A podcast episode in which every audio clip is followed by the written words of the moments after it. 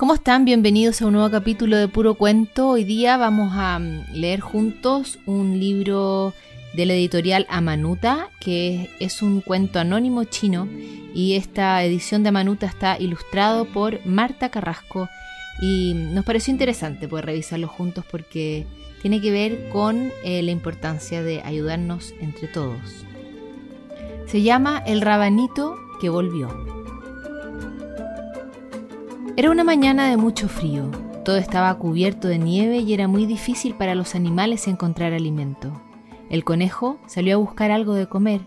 Vio que todo el campo estaba blanco y cuando ya creía que no encontraba nada, divisó unas hojas verdes.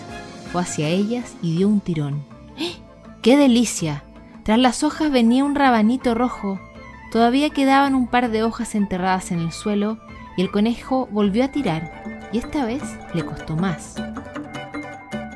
Ahora había otro rabanito mucho más grande que el anterior. Se comió el rabanito chico y tomó el grande para llevárselo a su casa. Pero cuando iba pasando frente a la casa de la cervatilla pensó, con esta nevazón, lo más seguro es que la cervatilla no haya podido encontrar nada que comer. Le daré mi rabanito.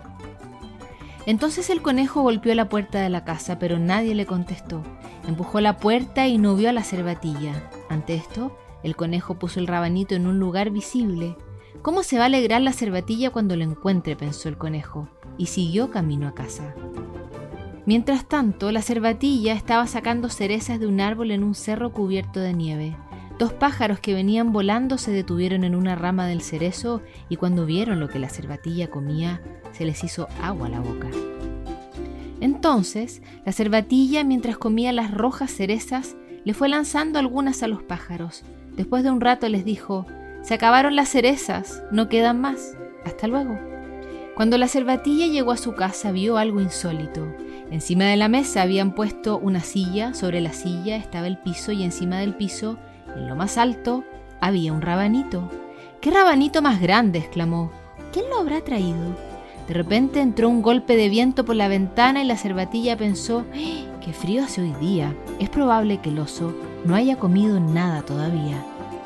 Entonces la cervatilla se fue a ver al oso, pero no había nadie en la casa de él. Decidió dejarle el rabanito bajo la cabecera de la cama.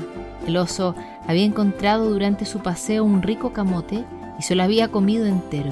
Cuando llegó a su casa, se tendió encima de la cama y al poner su cabeza sobre la almohada exclamó, ¿Qué hay debajo de mi cabeza? ¡Qué sorpresa! Es un rabanito. ¡Qué estupendo rabanito! dijo lleno de alegría. El oso se acordó del mono y se preguntó qué podría haber encontrado para comer en un día tan helado como ese. Decidió entonces llevarle el rabanito. El mono había salido y estaba comiendo unas frutas de un árbol. Entre mascada y mascada bajaba al suelo cubierto de nieve y de puro contento se daba unas vueltas de carnero.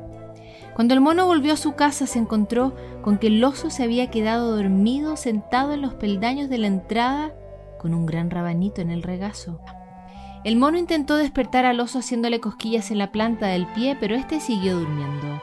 Hizo otro intento, buscó nieve y formó una gran bola. El mono le sacó suavemente el rabanito al oso y en su lugar puso la bola de nieve. Todo esto terminó por despertar al oso, que al ver la bola de nieve gritó asustado, ¿Dónde está mi rabanito?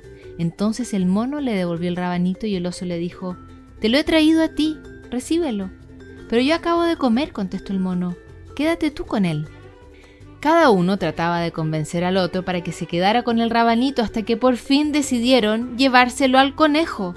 Cuando vieron que el conejo estaba durmiendo la siesta, el mono subió sin hacer ruido al techo, abrió el tragaluz y le dijo al oso, Pásame el rabanito. Lo introdujo por el tragaluz y lo dejó encima del conejo.